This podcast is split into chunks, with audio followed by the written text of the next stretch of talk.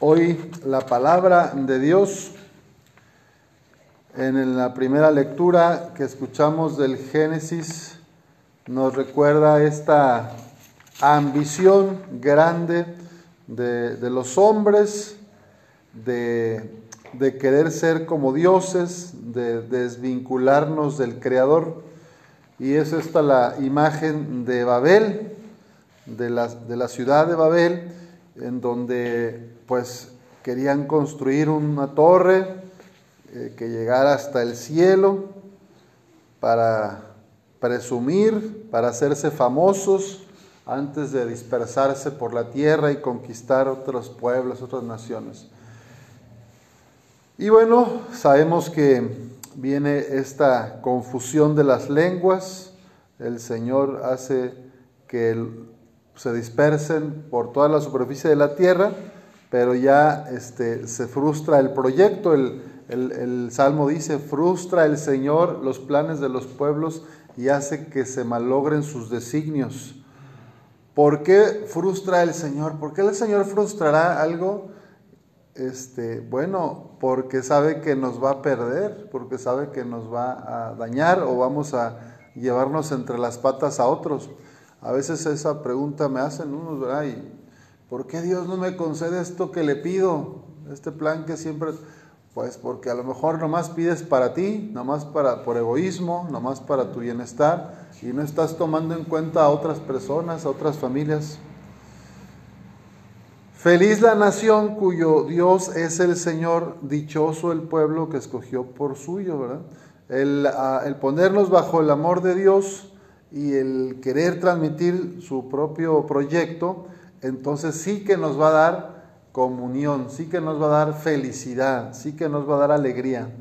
Los proyectos del Señor duran por siempre, los planes de su amor todos los siglos. Entonces, ¿qué va a frustrar Dios? Pues lo que nos va a dañar, de alguna forma, A la hora de la hora uno ve y el mundo pues está lleno de, de maldad o de personas que pues digamos, Dios no frustra todo porque somos libres y, no, y, Dios te deja abierta la elección, no, o sea, más bien son las consecuencias de nuestra libertad, del mal uso de la libertad que acarrean tanto dolor. Por ejemplo, se me viene a la mente ahorita tantas niñas y niños eh, maltratados o los que por ahí que el hombre y la mujer ya tienen la segunda o la tercera pareja y los niños quedan en medio, ¿verdad? Dos con esta, dos con la otra y esto acá. Entonces de repente, bueno, ese sufrimiento de los niños no es culpa de Dios, tampoco es culpa de los niños. Es responsabilidad de, pues, de los que los traen al mundo y luego se les hace fácil, ¿verdad? Pues ya, esto no funcionó, ahí nos vemos. Otra y otra, y ahí vamos. Entonces, ahí como que dicen, no, pues ¿por qué no frustraste ese plan? Dios hubieras frustrado ya que se quede con, con ese primer amor y listo, ¿no? Pero no, Dios nos da libertad.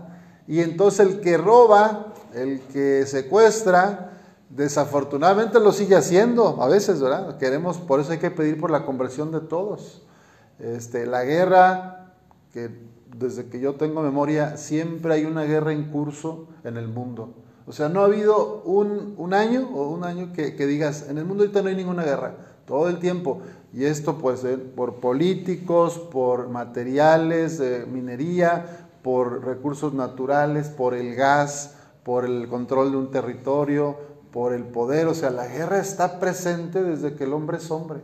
Entonces, pues, y, y uno quisiera a veces como que un Dios que viniera y arreglara todo, ¿o no? Y que frustrara los planes de los malignos, de los enemigos.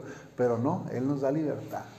Entonces, todo, oye, leí una estadística, volviendo al tema de las parejas, el Observatorio de la Laguna eh, hizo un informe y de los que se casan por el civil, ¿verdad? Los que se casaron por el civil en el 2022, el año pasado, 72% se separaron. O sea, casi la casi tres cuartas partes de lo, entonces uno dice, bueno, pues entonces ¿para qué se casan, verdad? Este, ¿Qué pasa? ¿Qué, qué, qué causas hay de fondo, verdad? Bueno, y el Evangelio nos da la pista, ¿verdad? El Evangelio que hoy escuchamos dice, pues, el que quiera venir conmigo, que renuncie a sí mismo, que cargue con su cruz y que me siga. Pues el que quiera salvar su vida la perderá, pero el que pierda su vida por mí y por el Evangelio la salvará. Gran parte de la maldad y del dolor de tantas personas en el mundo viene porque hombres o mujeres nos dejamos llevar por el egoísmo, por la soberbia. Quiero yo ser el que manda, quiero ser yo el que controla, quiero que sean mis planes y a mi manera que se realicen las cosas. Y dejamos fuera a Dios, como estos que querían hacer la torre de Babel. No, no, yo no necesito de Dios. Y en cambio, por eso dice Jesús, ¿de qué le sirve a uno ganar el mundo entero si pierde su vida? Porque tú podrás por un tiempo parecer que te va muy bien, pero vas a acabar perdiéndote. ¿Y qué podrá dar uno a cambio para recobrarla? El Señor nos dice a nosotros en el matrimonio, en la vida religiosa, en la vocación, estado de vida, la soltería que cada uno tengamos, el que quiera salvar su vida la perderá, pero el que la pierda por mí, por el Evangelio, la salvará. Y después dice, si alguien se avergüenza de mí y de mis palabras ante esta gente idólatra y pecadora, también el Hijo del Hombre se avergonzará de él cuando venga con la gloria de su Padre entre los santos ángeles. Entonces, la, la palabra de Dios es invitación al seguimiento de Jesús, no obligados, sino en libertad. Y sabemos que pues el renunciar a uno mismo es renunciar al egoísmo, a la soberbia, al rencor, al control de los demás. Y es caminar junto a Jesús. Y cargar la cruz, pues significa que cuando alguien se entrega por la causa del Evangelio, van a venir contrariedades, van a venir persecuciones, van a venir calumnias de la misma comunidad cercana a veces, de la propia familia. Y entonces cargar la cruz es decir, pues yo siento que Dios me pide este servicio, lo voy a hacer, aunque a lo mejor alguno de mi familia no está contento. O yo quiero este, ayudar a tal grupo, tal familia, este, y las vecinas van a decir, no, pero ¿por qué le ayudas? Que le ayude el gobierno o que, o que se pongan a trabajar, pero Dios te ha puesto ese llamado en el corazón. Entonces, pues sí, esa es parte de la cruz, aceptar también lo que somos como somos y los que vivimos y convivimos la cruz es también, pues, cuidar a un enfermo, ¿verdad? O que tenemos este, el tener trato responsable o un trato amable con alguien que vive en mi cuadra y no piensa como yo. Él, es el que me echa las hojas o la que su perro se hace enfrente y pues no andarme peleando por cosas a veces tan tontas, ¿verdad? Y haciendo chismes, inventando, pues eso es cargar la cruz, ¿verdad? Es realismo y es caminar en la vida haciendo equipo, ¿verdad? Pedamos al Señor que nos ayude a reconocer cuáles son las cruces verdaderas que nos toca llevar, porque fíjense que a veces nos ponemos cruces que, Dios no, no, no nos angustiamos, nos ahogamos en un vaso de agua y pues eso no, eso no es la cruz. Entonces las cruces son las consecuencias de obrar en pro del Evangelio. Esa es la cruz verdadera. Entonces, Oye, tengo diabetes, esta cruz me tocó, Dios me la dio. No, pues esa no es una cruz que Dios me pone. Es que yo me descuidé y 40 años comí de todo, entonces sabiendo que mi papá tuvo diabetes y mi abuelo tuvo diabetes, pues eso Dios no te mandó nada. Yo me la gané, me explico. Entonces no es cruz, la cruz es consecuencia de cuando alguien se compromete por el reino de Dios. Esa sí es cruz. La otra es una enfermedad, consecuencia de que yo no sé bien mi libertad. Pues lo mismo de uno que tenga un problema cardíaco. Toda mi familia se ha muerto de infartos. No coma tanta sal que le hipertensión. Y yo le sigo echando sal a todo. Me da un infarto. Ay, Dios me mandó la cruz. Pues no, yo me estoy echando mi, me estoy preparando mi ataúd cada vez que le echo sal a tanta cosa. Entonces la cruz no es lo que viene de nuestra libertad, sino este, de las, la cosa es, es, lo que, es lo que Dios hace, pero porque nosotros nos comprometemos por el reino y hacemos cosas por los demás. Entonces viene la persecución, la calumnia, la crítica. Bueno, a veces se nos ha dicho, Dios valora o hemos creído que sufras, por eso te mandó esta enfermedad. No, no, no, esa es una cruz mal entendida. Jesús se la pasó liberando, sanando, perdonando pecados. Entonces, esta culpa que siento es la cruz. pues esta culpa, no, pide perdón, confiésate, reconcílate con Dios. Pero no, o sea, el sufrimiento por el sufrimiento no, no lo quiere Jesús.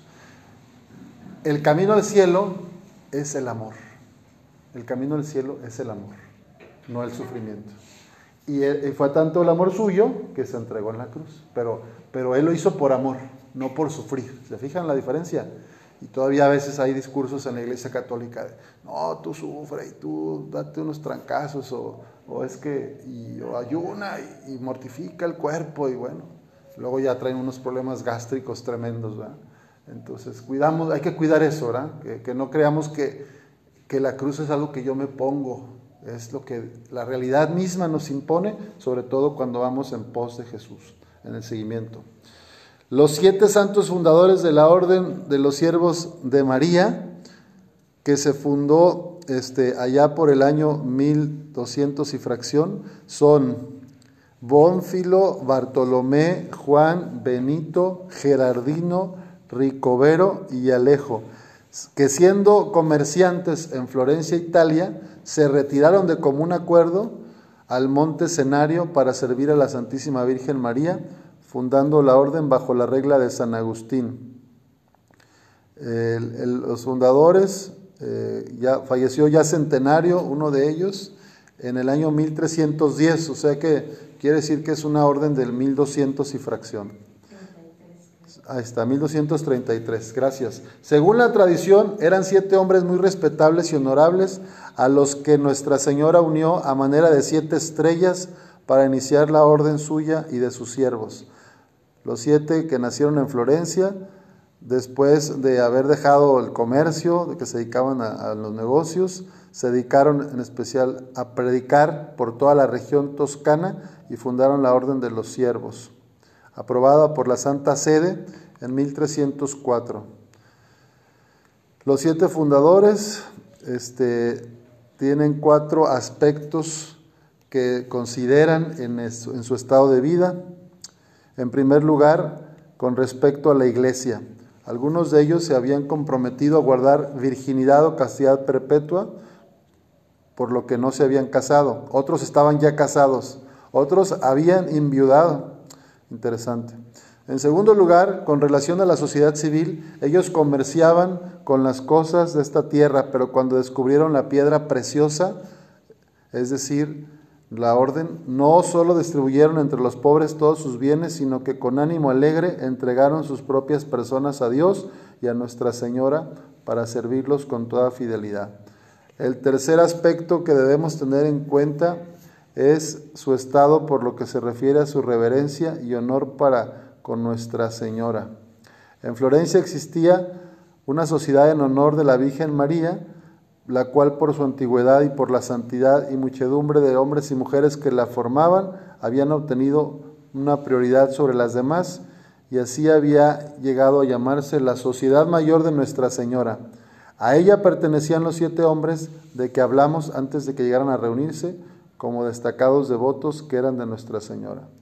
Bueno, finalmente ellos, inspirados por una inspiración divina, se reunieron Ah, para tener un modo especial de vida, arreglaron asuntos familiares y domésticos, dejando lo necesario para sus familias y distribuyendo entre los pobres lo que sobraba.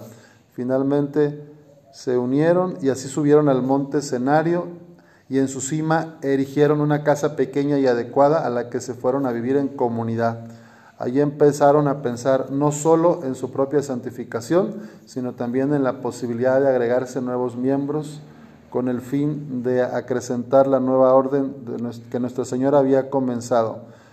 Y pues ellos dicen que la principal artífice de esa orden es María, que quiso que estuviera cimentada en la humildad, que fuese edificada por su concordia y conservada por su pobreza. Son conocidos hoy más llamados como los servitas, los servitas de María. Bueno, pues vamos a continuar nuestra misa.